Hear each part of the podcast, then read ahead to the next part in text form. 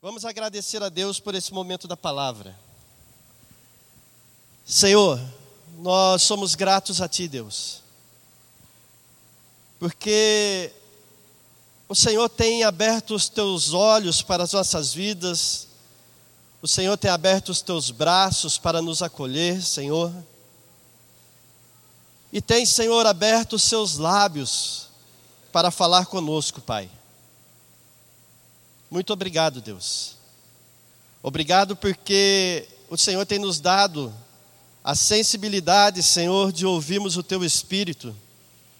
E tem nos dado, Senhor, o privilégio de termos Ele como nosso consolador, como aquele que veio para nos lembrar de todas as coisas que nos foram ensinadas. Por isso eu te peço, continua através do Teu Espírito falando aos nossos corações, Senhor. Que esse seja o momento onde nós possamos estar atento à tua voz, aonde tudo aquilo que porventura possa vir, Senhor, querer tirar a atenção dos teus filhos, seja agora aniquilado, destruído, pelo poder do nome que há sobre todos os nomes, que é Jesus Cristo, e que nós venhamos, Senhor, atentar à tua voz. Por isso que o teu povo permaneça, Senhor, em seus lugares, porque é um privilégio nós podemos ter esse momento. Muitos, Senhor, estão clamando, estão clamando, e nós estamos, às vezes, Senhor, desperdiçando. Por isso, fala aos nossos corações, é o que nós te pedimos, para a glória do teu nome. Amém, Senhor.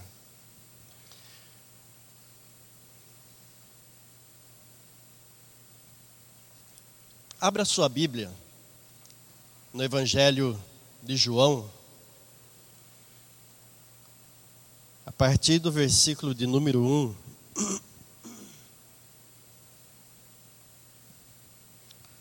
Nós vamos fazer uma leitura.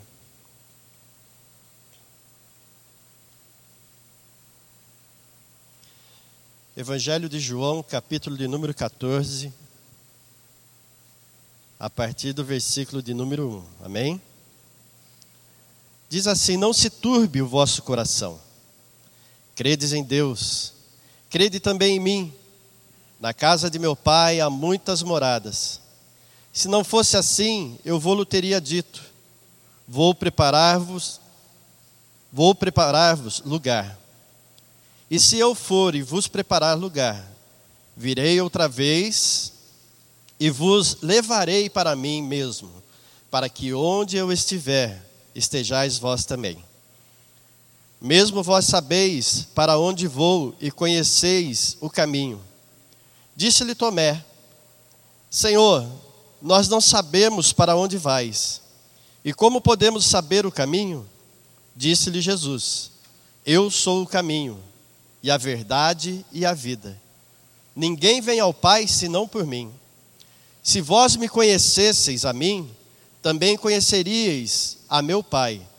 E já desde agora o conheceis e o tendes visto. Disse-lhe Filipe: Senhor, mostra-nos o Pai, o que nos basta.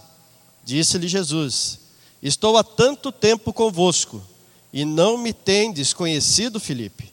Quem me vê a mim, vê o Pai. E como dizes tu, mostra-nos o Pai? Não crês tu que eu estou no Pai e que o Pai está em mim? As palavras que eu vos digo, não as digo de mim mesmo, mas o Pai que está em mim é quem faz as obras. Crede-me que estou no Pai e o Pai em mim. Crede-me, ao menos por causa das mesmas obras. Na verdade, na verdade vos digo que aquele que crê em mim também fará as obras que eu faço e as fará maiores do que estas, porque eu vou para o Pai. E tudo quanto pedirdes em meu nome, eu o farei, para que o Pai seja glorificado no Filho. Se pedirdes alguma coisa em meu nome, eu o farei. Se me amardes, guardareis os meus mandamentos. Versículo de número 21. Aquele que tem os meus mandamentos e os guarda, esse é o que me ama e aquele que me ama será amado de meu Pai, e eu o amarei e me manifestarei a ele. Amém? Nós vamos ver aqui uma orientação da parte de, da parte de Jesus, uma, as últimas instruções que Jesus está dando para os seus discípulos. Jesus está falando com aqueles que foram escolhidos, que foram chamados para fazer uma obra para segui-lo. E nós vamos ver que isso acontece logo depois da entrada triunfal de Jesus, que está no capítulo número 12, em Jerusalém. Ao ver que Jesus havia chegado e que ali ele estaria ministrando a vontade de Deus, a palavra do Senhor, alguns gregos se apresentam para querer ver Jesus. Eles chegam aos discípulos e diz a eles que gostariam de ver Jesus. E chegado isso até Jesus, Jesus disse aos seus discípulos que a hora dele era chegada. E nós vamos ver que nesse momento eles estavam próximo à Páscoa, estavam ali participando da ceia. E Jesus, ele dando essas orientações, ele se levanta, ele lava os pés dos discípulos. Ele diz a eles que era necessário que se cumprisse isso, que fizesse dessa forma para que eles tivessem parte com ele. E Jesus diz ali, naquele momento em que eles estão assentados àquela mesa, quem o haveria de trair? Nós vamos ver que a palavra nos mostra que no momento em que Jesus revela isso, Judas se levanta e ele se retira da mesa onde eles estavam assentados, aonde eles estavam participando da ceia. E logo depois que ele sai, Jesus continua orientando, dá as últimas instruções, e falando aos discípulos, nós vamos ver que Pedro se levanta e diz a Jesus que ele não permitiria que tal coisa acontecesse. E Jesus vai falar a Pedro que antes do galo cantar, Pedro negaria três vezes. Então nós vamos ver que eles estavam vivendo um momento turbulento, um momento que para eles seria crucial. Esperaram pelo Messias, aquele que viria para mudar todas as coisas, aquele que viria para transformar o mundo para a salvação dos homens, da humanidade. E de repente Jesus diz: Olha, é chegada a minha hora. Eu vou ser crucificado, vou ser entregue, vou ser traído por um de vocês, entregue na mão dos homens. E a palavra vai se cumprir, eu vou ser crucificado, eu vou ser morto. E aí nós vamos começar vendo no capítulo de número 14, que Jesus orientando a eles, Jesus diz assim: Não se turbe o vosso coração, credes em Deus, crede também em mim.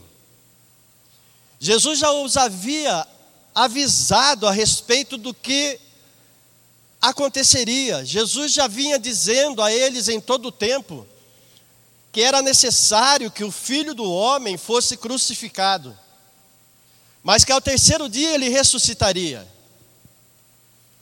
E esses homens parecem que não haviam entendido ainda aquilo que estava acontecendo, as explicações, os ensinamentos de Cristo. Então é um momento em que eles ficam inquietos, um momento em que eles ficam perturbados, agitados. E Jesus, olhando aquela situação e vendo a, a condição deles, e dizendo, ainda mais dizendo que Pedro o negaria, que fez com que Pedro se agitasse muito mais, e Jesus já sabia, porque Jesus conhece o coração do homem,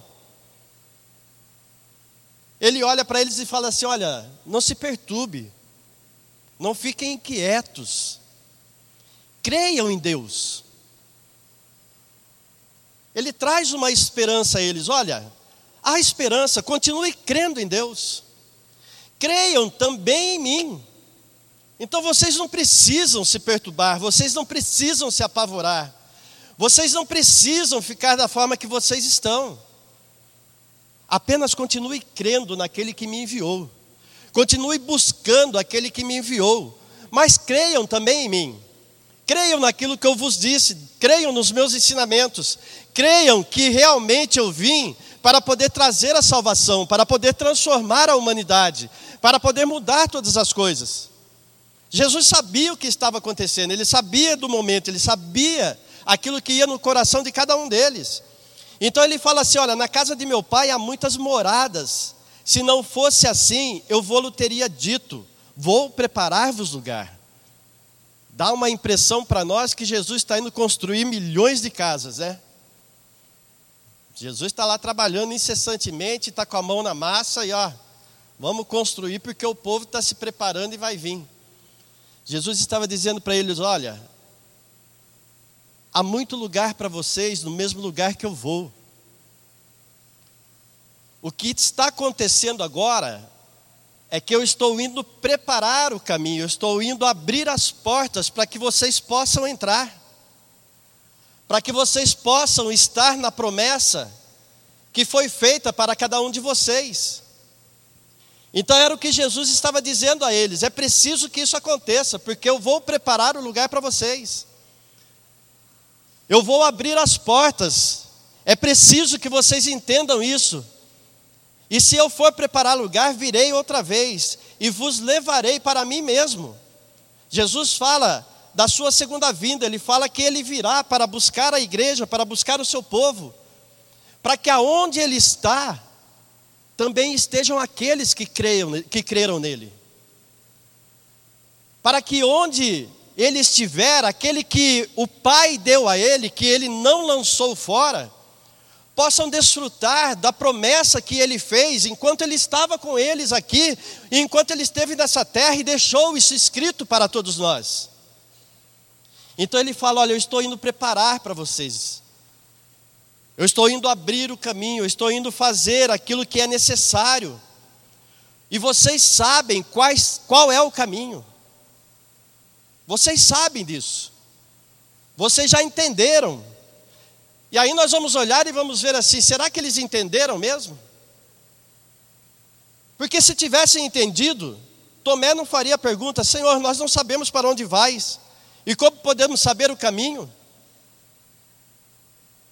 Jesus estava com eles, Jesus estava ensinando, estava pregando, Estava dizendo em todo o tempo que ele é que levaria a humanidade, reconciliaria a humanidade a Deus, ao Pai. É ele que traria salvação e todos aqueles que nele crescem estariam juntamente com ele. E aí um dos discípulos vira e fala: Senhor, nós não sabemos para onde vais. De repente isso possa ser até uma realidade em nosso meio nos dias de hoje. De nós olharmos e falarmos assim: será que nós sabemos aonde Jesus está? Será que verdadeiramente Jesus está onde ele disse? E Jesus ele chama atenção, porque nós sabemos que, como a palavra diz, e ele vai dizer aqui no versículo seguinte, ele responde para Tomé e fala: Eu sou o caminho, a verdade e a vida. Ninguém vai ao Pai senão por mim. Esse caminho já nos foi anunciado também. De repente você pode estar dizendo: Ah, mas eu não sei o caminho, pastor. De repente você diz para o seu cônjuge: Mas eu não sei qual é o caminho, eu não sei como fazer, eu não sei como buscar, eu não sei como que eu vou alcançar isso. Como que tem uma promessa na palavra de Deus que Ele está indo, está preparando o lugar, que nós estaremos junto com Ele, estaremos face a face com o Pai. Mas eu não conheço, eu não sei como que eu vou chegar até lá. E Jesus fala: Eu sou o caminho, eu sou a verdade, eu sou a vida.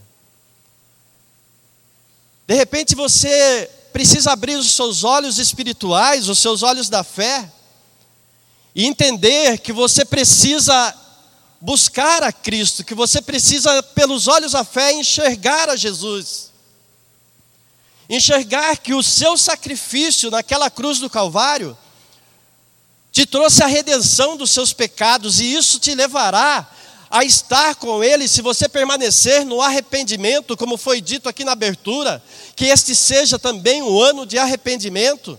aonde nós possamos sim continuar nos arrependendo. E se você não se arrependeu ainda, que você possa se arrepender nesse ano, a começar pelo dia de hoje. E você continuar se arrependendo, você se arrepender dos seus pecados e você olhar para Cristo, você vai encontrar o caminho que você precisa para a sua salvação. Você vai encontrar o caminho que você precisa para alcançar a promessa de Deus de uma vida eterna. Para alcançar a promessa de Deus de estar face a face junto com Ele, glorificando e exaltando o seu santo nome. Mas Tomé ele faz a pergunta e de repente isso está brotando no coração de cada um até os dias de hoje. Mas será que verdadeiramente eu vou? Será que verdadeiramente a promessa de Jesus é uma realidade?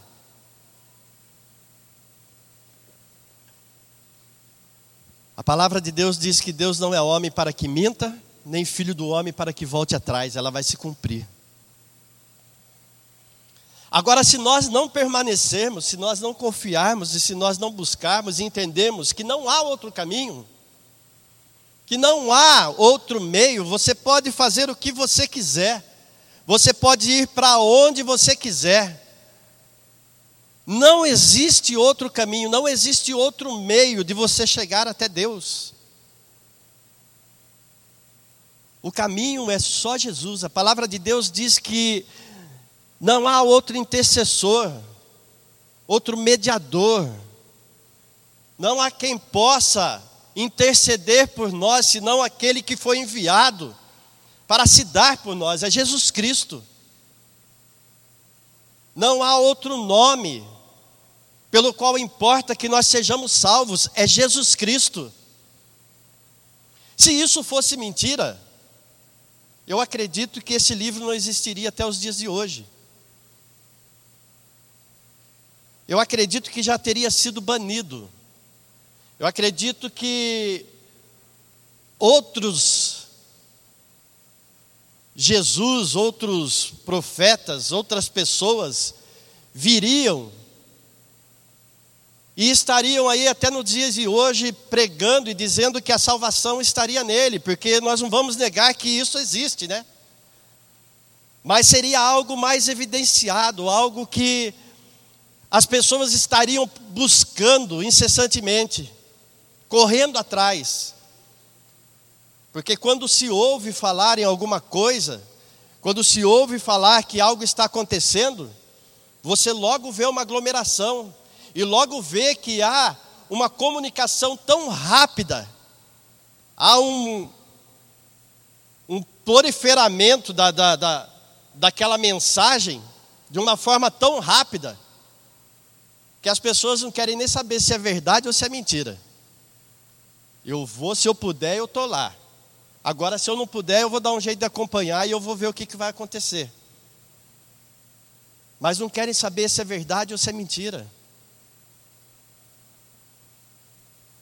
Mas nós vamos ver que aquilo que nos importa, aquilo que é a verdade realmente, aquele que é o caminho, ele acaba ficando para segundo plano, ele acaba ficando esquecido.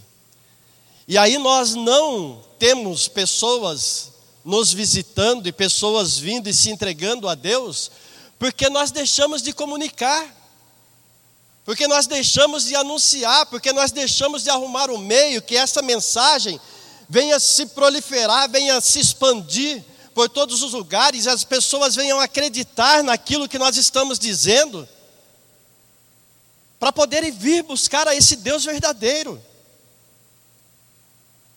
Porque também há dúvida, muitas vezes, no nosso próprio coração. Assim como Tomé fez a pergunta: Senhor, nós não sabemos, não. E como podemos saber qual é o caminho? O caminho tem sido ensinado. Jesus ele vai continuar dizendo que ele não julga, né? Eu não julgo, porque eu vim não para julgar o mundo, mas para salvar o mundo. Quem me rejeitar, eu voltei, desculpa, virou a folha que eu não vi. Ninguém veio ao Pai senão por mim. Se vós me conhecesseis a mim, também conheceríeis a, a meu Pai. E já desde agora conheceis e o tendes visto. Jesus fala para ele: Olha, vocês estão comigo há tanto tempo. Vocês estão ouvindo, vocês estão vendo as obras que eu, que eu estou fazendo. Então Jesus ele vai dizer para eles aqui: olha, é, é, creiam em mim pelo menos pelas mesmas obras que eu tenho realizado. Porque aquilo que eu tenho feito, aquilo que eu tenho dito, tem sido por uma ordem de meu pai, tem sido um mandamento do meu pai. Então, o que eu tenho ensinado a vocês, o que eu tenho falado para vocês, as obras que eu tenho realizado, são as mesmas obras que meu pai tem realizado. É tudo aquilo que meu pai tem dito para mim para que seja feito. Eu não estou fazendo nada fora dos mandamentos de meu pai. Eu não estou fazendo nada fora daquilo que ele faria. Então Jesus fala para eles assim: olha, crede que eu estou no Pai e o Pai em mim, no versículo número 11. Crede-me ao menos por causa das mesmas obras. Se vocês não conseguem enxergar que as mesmas obras que meu pai estava fazendo são as obras que eu estou fazendo, e que o que eu estou fazendo é aquilo que ele tem me ordenado, ficaria difícil realmente para que eles pudessem acreditar e pudessem buscar o caminho, pudessem entender quem era o caminho. Assim como é conosco nos dias de hoje. Se nós não entendermos isso, se nós não entendermos que Deus enviou o seu Filho, que o próprio Deus se fez homem, se despiu de toda a sua divindade, veio para cumprir os seus próprios mandamentos, para que nós pudéssemos crer, fica difícil de nós conseguirmos entender que o caminho é Cristo. Aí você vai olhar e de repente vai dizer: Mas como pode? Se ele foi crucificado, se ele morreu, não era para ele ter morrido então? Era. Para que se cumprisse a promessa, para que se cumprisse a palavra de Deus. Hebreus vai dizer que sem derramamento de sangue não há remissão de pecados. Era necessário que houvesse derramamento de sangue para que houvesse a remissão dos nossos pecados. O justo pagando pelos injustos, o justo purificando os que eram imundos, aqueles que estavam perdidos nos seus delitos, nos seus pecados. Então ele vai dizer no versículo de número 12: Na verdade, na verdade vos digo que aquele que crê em mim também fará as obras que eu faço, e as fará maiores do que estas, porque eu vou para o meu Pai. De repente você está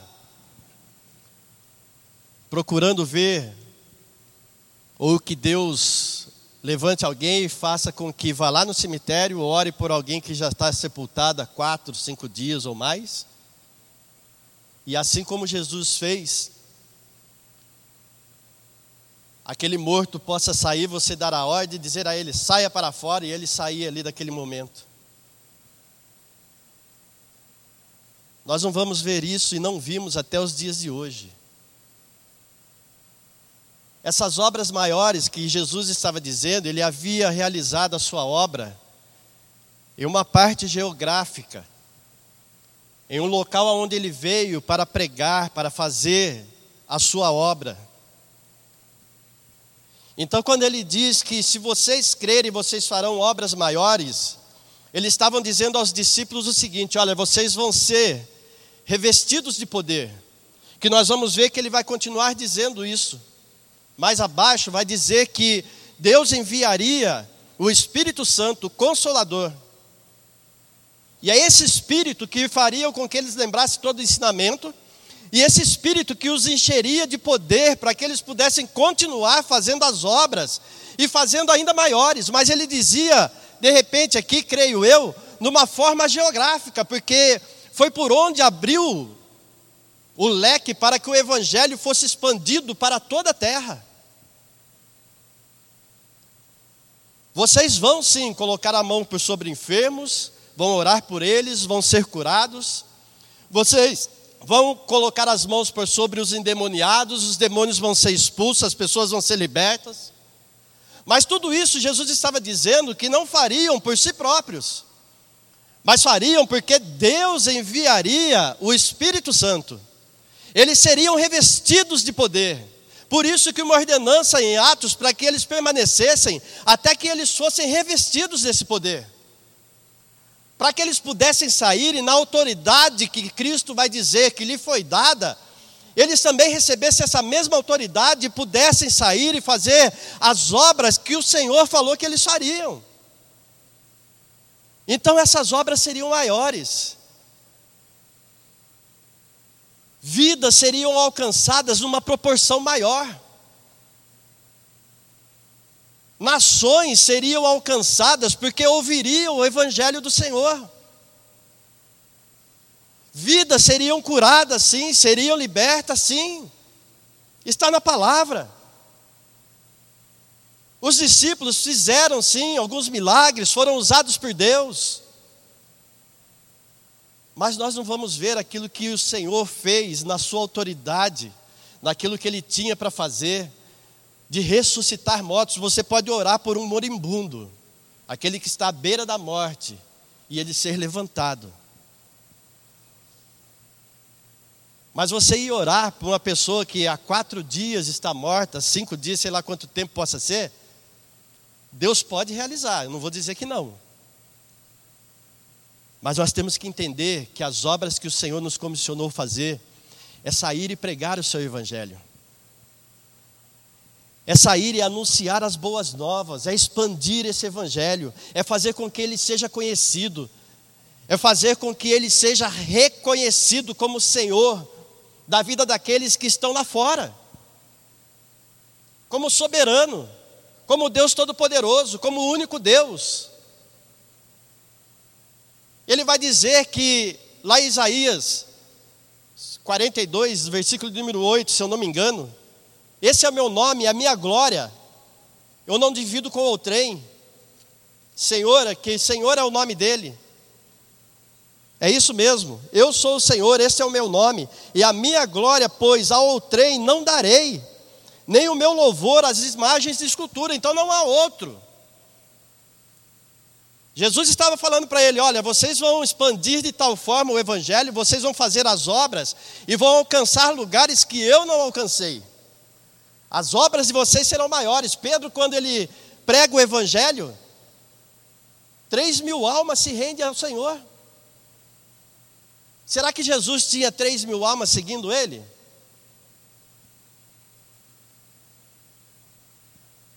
E no momento de uma pregação, três mil almas se rendem ao Senhor.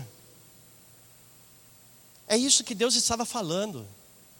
É isso que o Senhor está dizendo. Então, muitas vezes nós estamos, nós que somos cristãos, que já estamos na presença de Deus, nós que estamos, temos conhecimento da palavra, conhecimento que o Senhor é o caminho, conhecimento que as obras, com a autoridade que Ele nos deu, ela pode ser feita e Ele quer que ela seja realizada. Nós estamos esperando milagres, nós estamos esperando sinais. A palavra diz que os sinais seguiriam aos que creem, para que os incrédulos possam crer. Se eu criei, se eu estou aqui, eu não preciso mais ver sinal. Eu preciso agir, eu preciso buscar, eu preciso estar na presença de Deus, eu preciso me entregar, eu preciso cada vez mais me dispor para poder fazer essa obra. Jesus ele vai falar para eles: olha, vocês vão ter, em João 16, ali no versículo número 33, ele vai falar: no mundo tereis aflições, mas tem de bom ânimo, que eu venci o mundo. Vocês vão ter aflições, vocês vão ter perturbações, vocês vão ter perseguições. Era isso que Jesus estava dizendo para ele assim: olha, então não se perturbe o vosso coração. Não fica desse jeito, não, não se atemorize, não.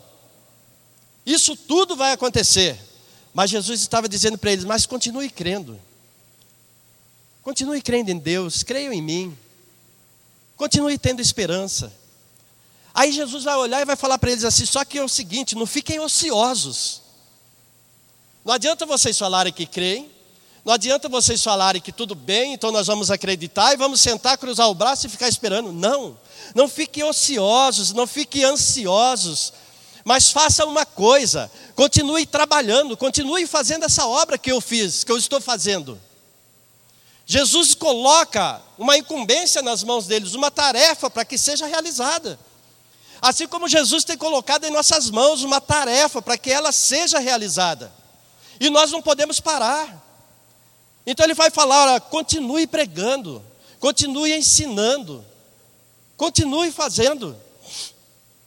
E aí ele vai dizer no versículo número 13: E tudo quando pedirdes em meu nome, eu o farei, para que o Pai seja glorificado no Filho. Se pedirdes alguma coisa em meu nome, eu o farei. Pastor, então por que, que eu estou pedindo para Deus para que Ele possa dar para mim aquilo que eu quero e Ele não dá? Porque Jesus não falou para você pedir isso. Ele falou para buscar o reino de Deus, a sua justiça, as demais coisas ele acrescenta, se aprover ele. E se isso também não for te tirar do caminho do Senhor, porque se tirar, ele acaba tomando e tirando de você também. Que eu já vi isso acontecer.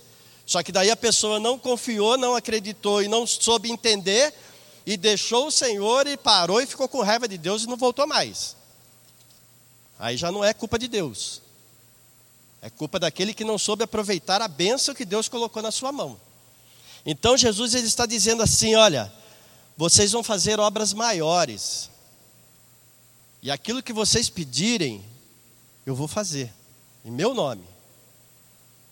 Se você colocar a mão por sobre o enfermo, e você clamar por ele e pedir em meu nome, eu vou curar. Se você colocar as mãos por sobre o endemoniado e você orar pedindo em meu nome, eu vou fazer, eu vou libertar. Se você pedir sabedoria para que você possa sair, pregar o evangelho e fazer a minha obra, eu vou te dar. Porque você está pedindo em meu nome e eu vou falar, eu vou fazer aquilo que você está pedindo. Se você pedir condições para que você possa estar na casa do Senhor, para que você possa fazer a obra, se dedicar, eu vou te dar condições, porque você está pedindo. Jesus estava falando: olha, tudo aquilo que vocês pedirem, para que essa obra seja realizada, para que seja feita, eu vou dar para vocês. Eu vou fazer. E tudo quanto pedides em meu nome eu farei, para que o Pai seja glorificado. Não é para que nós sejamos evidenciados. Não é para que olhem para nós e falem assim: olha, eu vou lá porque aquele irmãozinho tem uma oração forte que você nem imagina. Não. Forte é o nome do Senhor. Poderoso é o Senhor. Invencível é o Senhor. Libertador é o Senhor.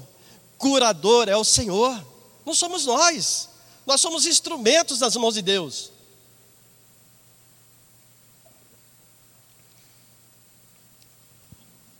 Se amardes, se me amardes, guardareis os meus mandamentos. E eu rogarei ao Pai, e Ele vos dará o Consolador para que fique convosco para sempre. O Espírito da verdade, que o mundo não, recebe, não pode receber, porque não o vê nem o conhece, mas vós o conheceis, porque habita convosco e está em vós. O Espírito do Senhor nos capacitará. Mas há uma condicional, nós acabamos de ler. Se amardes, guardareis os meus mandamentos. No 21 nós lemos: aquele que me tem, aquele que tem os meus mandamentos e os guarda, esse é o que me ama.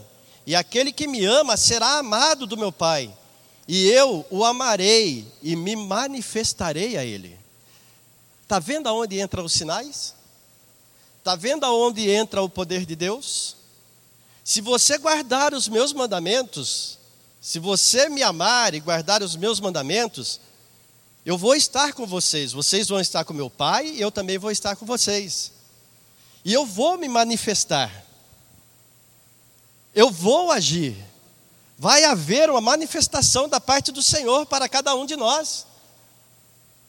E Deus vai agir, Deus vai te usar. Então, os mandamentos de Deus, o tempo está correndo aqui, nós não temos muito tempo, eu anotei aqui, mas não precisa seguir, abrir. Eu vou só citar alguns, porque nós vamos ver que Deus deixou alguns dos seus mandamentos. Mateus 28, no versículo 19 e 20, ele diz: Ir por todo mundo, Pregar o Evangelho a toda criatura, ensinando, em nome do Pai, do Filho, do Espírito Santo de Deus, né, e ensinando eles a guardar todas as coisas que haviam sido é, batizando em nome do Pai, do Filho e do Espírito Santo e ensinando eles a guardar todas as coisas que eles haviam aprendido, que eles haviam ouvido. Então aí vem os mandamentos de Deus. Aqui em João 13, no versículo de número 34, ele vai dizer: Um novo mandamento eu vos dou, que vos ameis uns aos outros, como eu vos amei a vós, que também vós uns aos outros vos ameis. Em Atos 10, 42, ele vai dizer: E nos mandou pregar ao povo e testificar que ele é o que por Deus foi constituído juiz dos vivos e dos mortos, está vendo? Ide por todo mundo, prega o evangelho. Em Atos ele vai dizer: para que era para ser dito e testificar que ele é aquele que vai julgar, que Deus é aquele que vai julgar. Como o próprio Jesus disse, nós não estamos aqui para julgar, para condenar ou para apontar, mas para dizer: olha, um dia nós seremos julgados. Um dia o Senhor nos julgará. Então pregue o Evangelho. Romanos 12, que é onde eu quero dar uma paradinha só e ler com os irmãos. Romanos 12, no versículo de número 13 ao 21, diz assim: Comunicai com os santos nas suas necessidades, segui a hospitalidade, são mandamentos Abençoai aos que vos perseguem, abençoai e não amaldiçoeis. Alegrai-vos com os que se alegram e chorai com os que choram. Sede unânimes entre vós. Não ambicioneis coisas altas, mas acomodai-vos às humildes. Não sejais sábios em vós, em vós mesmos. A ninguém torne, tomeis, ma, torneis mal por mal Procurai as coisas honestas perante todos os homens, se for possível, quanto estiver em vós, tende paz com todos os homens. Não vos, não vos vingueis a vós mesmos, amados, mas dai lugar à ira, porque está escrito: Minha é a vingança, eu recompensarei, diz o Senhor. Portanto, se o teu inimigo tiver fome, dá-lhe de comer, se tiver sede, dá-lhe de beber, porque fazendo isto, amontoarás brasas de fogo sobre a sua cabeça. Não te deixes vencer do mal, mas vence o mal com o bem. No capítulo número 13 de Romanos, no versículo 8, ele diz assim: A ninguém devais coisas alguma, a não ser o amor com que vos ameis uns aos outros, porque quem ama aos outros cumpriu a lei.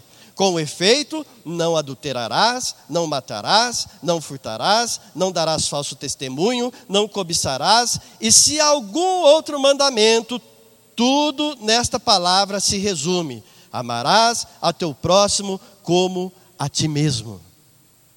Olha só, Jesus ele deixa os mandamentos para que fossem seguidos. E ele não tirou nada daquilo, como diz em 1 Coríntios 5, no versículo 17, que ele fala assim: que eu vim para cumprir a lei, não para abirrogar. Ele não veio para destruir os profetas, para abirrogar a lei, mas ele veio cumprir todas as coisas que estava escrito, e ele deixa os mesmos mandamentos e além. Ele fala: um novo mandamento vos dou, que ameis uns aos outros. E aí nós vamos para 1 João, no capítulo número 5. Olha só, irmãos, são mandamentos. Como nós estamos amando o nosso próximo? Às vezes você está com ódio.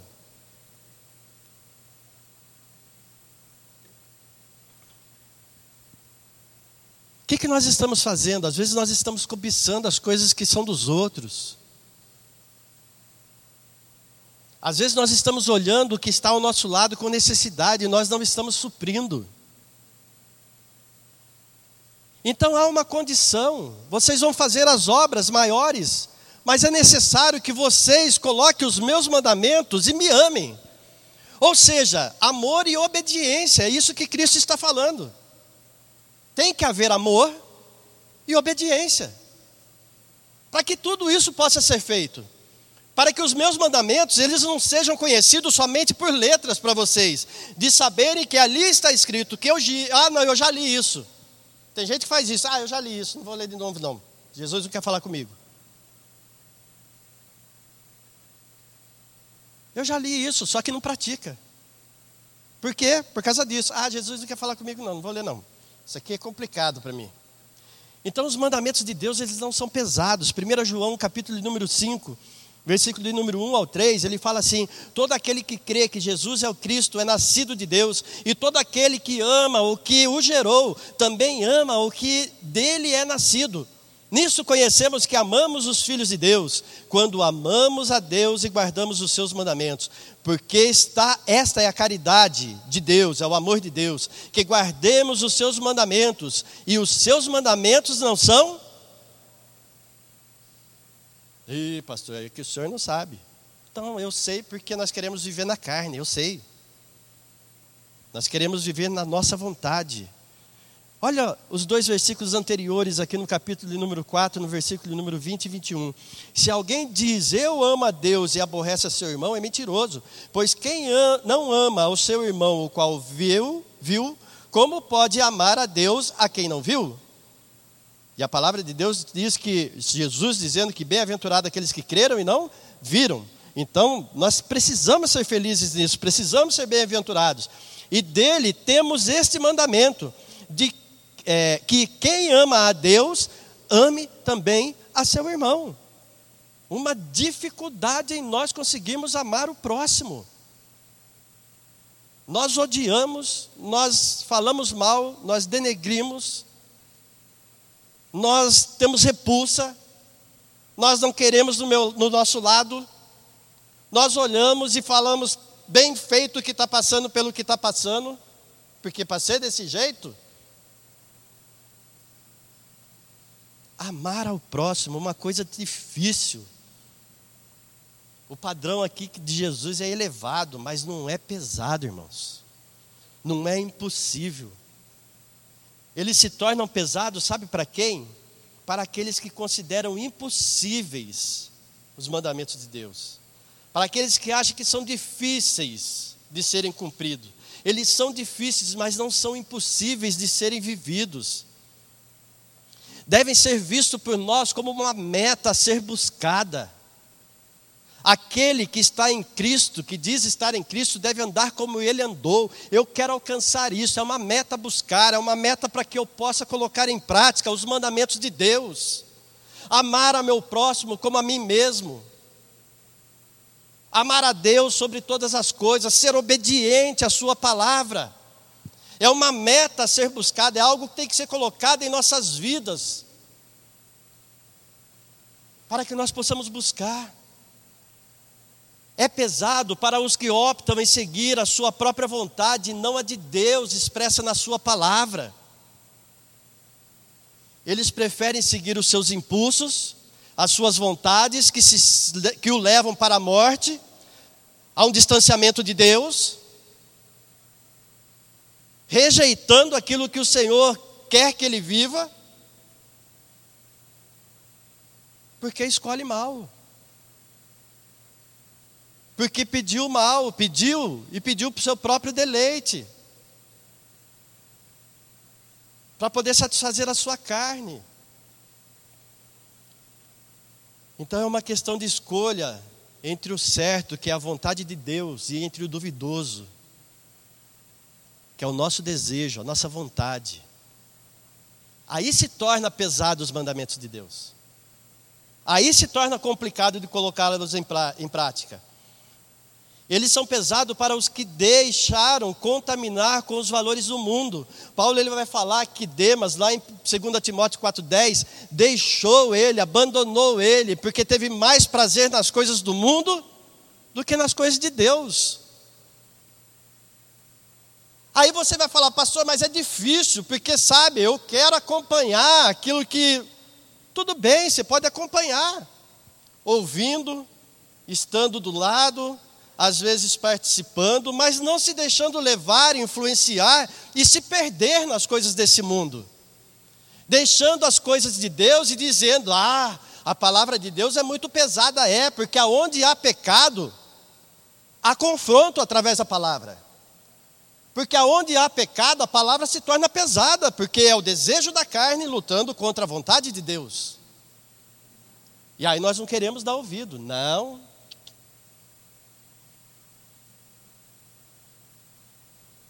Então ele se torna pesado. Os valores desse século se apresentam como politicamente corretos e racionais, apresentando-se como dire direito que merecemos, soam irresistíveis. Eu mereço isso, eu mereço desfrutar, eu mereço o que eu estou vivendo. Então, se você for para o inferno, você merece o inferno. Aí você não pode chorar. Se você tiver um problema e não conseguir controlar, você merece ele, porque você está buscando. E aí você não pode chorar.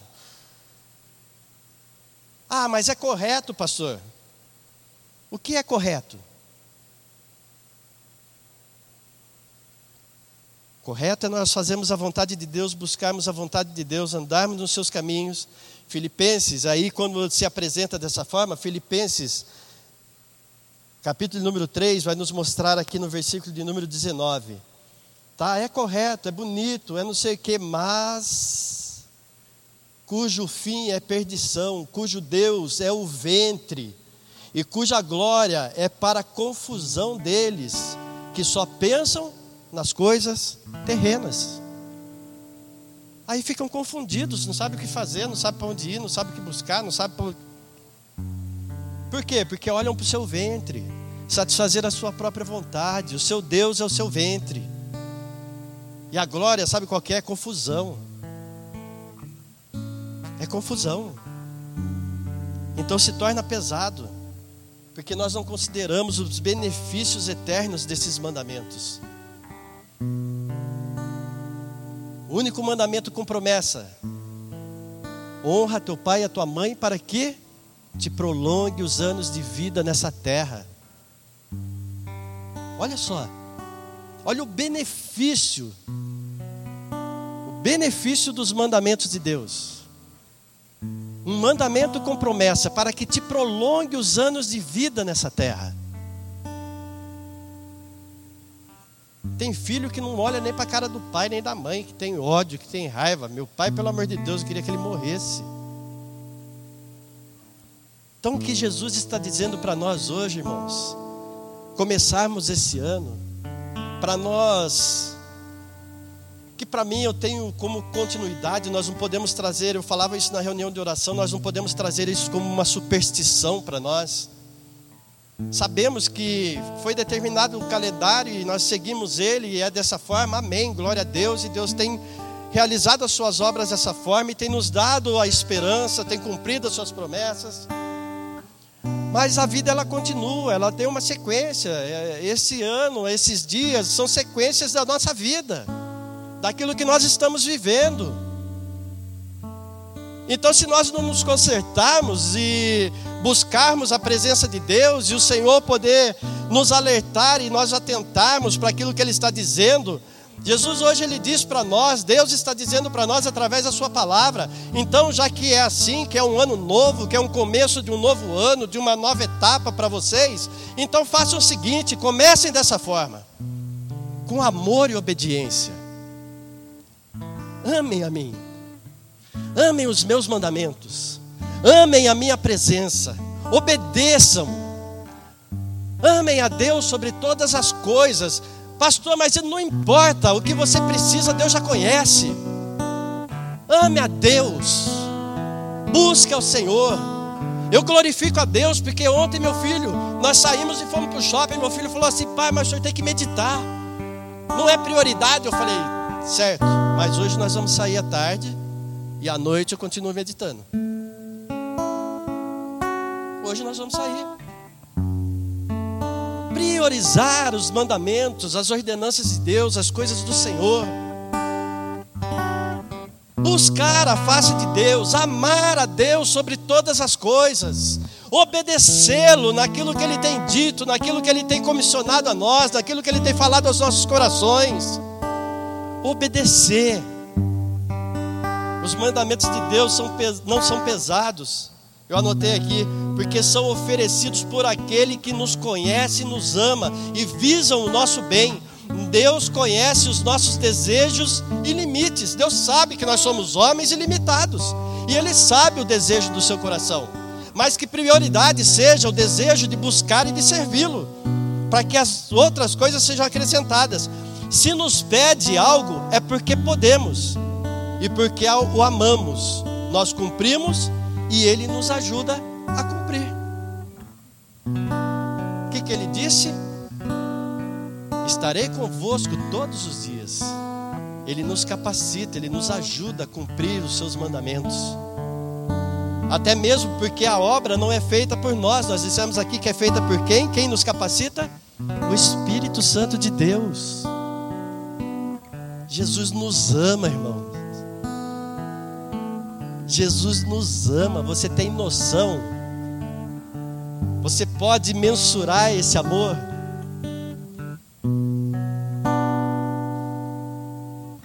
Ah, você ama seu filho, eu sei. Você ama sua esposa, eu sei. Vai mais, vai mais, vai mais, vai mais. Jesus nos ama, Deus nos ama, por isso Ele vem com a palavra dessa hoje pela manhã num culto que nós celebramos até um momento de missões, ele diz assim: Olha, me amem, obedeça os meus mandamentos. Você quer ver um ano fluindo de acordo com aquilo que eu tenho preparado para você? Você quer alcançar alguns objetivos seus que você tem colocado diante do meu altar? Me ame cumpra os meus mandamentos, guarde ele no seu coração, inculca isso na cabeça dos seus filhos, medite, leia, traga como prioridade, como remédio para os seus ossos, para a sua alma, para o teu espírito, traga isso para você, como seu alicerce, a sua base, o seu sustento. Não há nada, irmãos, não há nada que possa se comparar a isso. Por isso eu te peço, coloque-se em pé no seu lugar.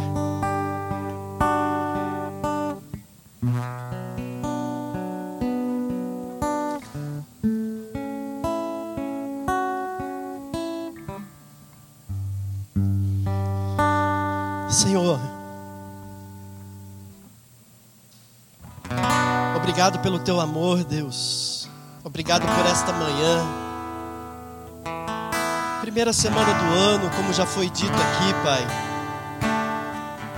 E foi dito na abertura, Senhor, que seja um ano de remissão, um ano de humilhação, um ano de reconhecimento, um ano, Senhor, de esvaziar-se de si mesmo, mas que seja, Senhor, em primeiro lugar, dessa forma que o Senhor tem dito, Deus amando a Ti sobre todas as coisas e seguindo, Senhor, os Teus mandamentos, Pai. Nós somos homens, somos falhos e fracos, sim, Deus. Mas chega de nos desculparmos, chega, Senhor, de nos apresentarmos a Ti, Senhor, logo colocando, Senhor, as nossas limitações a Ti. O Senhor sabe, o Senhor conhece. O Senhor não precisa que nós estejamos lembrando, Senhor, que somos homens ilimitados, Pai. Mas o Senhor precisa, Deus, que nós reconhecemos isso, estejamos reconhecendo isso em nossas vidas, Pai. E estejamos cada vez mais nos aprofundando em buscar, Senhor, a tua face, o teu conhecimento, a tua palavra. Essa igreja, Senhor, nos seus 15 anos, Deus, ela ainda não realizou toda a obra que o Senhor tem preparada para que seja realizada. E isso, Senhor, nós não podemos dizer, ó Pai, que é porque o Senhor não nos ama, porque o Senhor não quer fazer, porque o Senhor tem impedido, Senhor, de que algo novo se realize em nosso meio. Não, Deus. Isso é porque nós não entendemos, ó Pai que o Senhor disse para nós que amando a Ti, Senhor, guardando os Seus mandamentos, colocando em prática e anunciando o Teu Evangelho, continuando a obra, Senhor, elas seriam maiores do que a que o Senhor fez. Nós esperamos coisas, ó Pai, que nós não somos capazes de fazer, nem a pregar a palavra, o pregar da palavra, nós não somos capazes, é o Teu Espírito que nos fortalece. O teu Espírito que nos orienta, entender, Senhor, a tua palavra e a tua vontade, é o teu Espírito que nos revela isso. Por isso que não sejamos, Senhor, meninos da nossa fé, mas que venhamos crescer e aprender a olhar com os olhos espirituais e entender, Deus. Entender, ó Pai, quais são essas obras de anunciar o teu evangelho, de exercer em nossas vidas o amor, Senhor, ao próximo, aos nossos irmãos, de dividir, Senhor, aquilo que o Senhor tem nos dado de ajudar e amparar, Senhor, aos necessitados, Deus. De podermos, Senhor, chorar com os que choram e nos alegrar com os que se alegram, Pai. Porque, Senhor, a vitória dos nossos irmãos que estão passando por momentos difíceis serão as nossas vitórias, mas as dores também têm que ser sentidas por nós. Porque o Senhor sentiu as nossas dores. O Senhor levou sobre si todas elas, para que nós pudéssemos ter vida e para que essas obras pudessem ser realizadas. Eis aqui, Senhor, o teu povo, a tua igreja, a tua casa, Pai. Eis aqui, Senhor, homens e mulheres escolhidos e separados por ti, conhecedores da tua palavra, indesculpáveis, Senhor, porque sabem o caminho, sabem, Senhor, como fazer, sabem, Senhor, o que fazer. Por isso, Deus, que esse ano seja um ano de entrega de priorizar, Senhor, o teu reino, a tua justiça, a tua obra, priorizar, Senhor, a tua palavra, os teus ensinamentos, para que se aprover a ti, Senhor, se aprover a ti, acrescentar alguma coisa para nós, o Senhor possa olhar pela nossa fidelidade e pelo teu amor, Senhor e acrescentar aquilo que aprover a Ti, Pai. Muito obrigado por esta manhã. Muito obrigado pelas pessoas que aqui estão, por aqueles que viajaram, aqueles que não estiveram aqui nessa manhã, mas que estão buscando a tua palavra, a tua vontade, e estão, Senhor, lembrando de nesse momento também orarem a Ti, Senhor, pelo alimento que o Senhor já está provendo nas suas mesas. Porque nós somos gratos a Ti, porque sabemos que vamos sair daqui agora. Encontraremos algo, Senhor, em nosso lar, em nossa mesa, para alimentar o nosso físico, porque o espírito já foi alimentado, mas queremos retornar, Senhor, para que logo mais, no cair, Senhor, da tarde, no começar, no iniciar da noite, nós possamos continuar sendo alimentados pela Tua palavra pelo pão vivo, Senhor, que vem do céu. Muito obrigado, Deus. Essa é nossa oração, Senhor, pedindo para que o Senhor nos fortaleça e nos capacite, Pai, porque sem Ti nada somos e nada podemos fazer. Nós oramos em nome de Jesus. Amém, Senhor.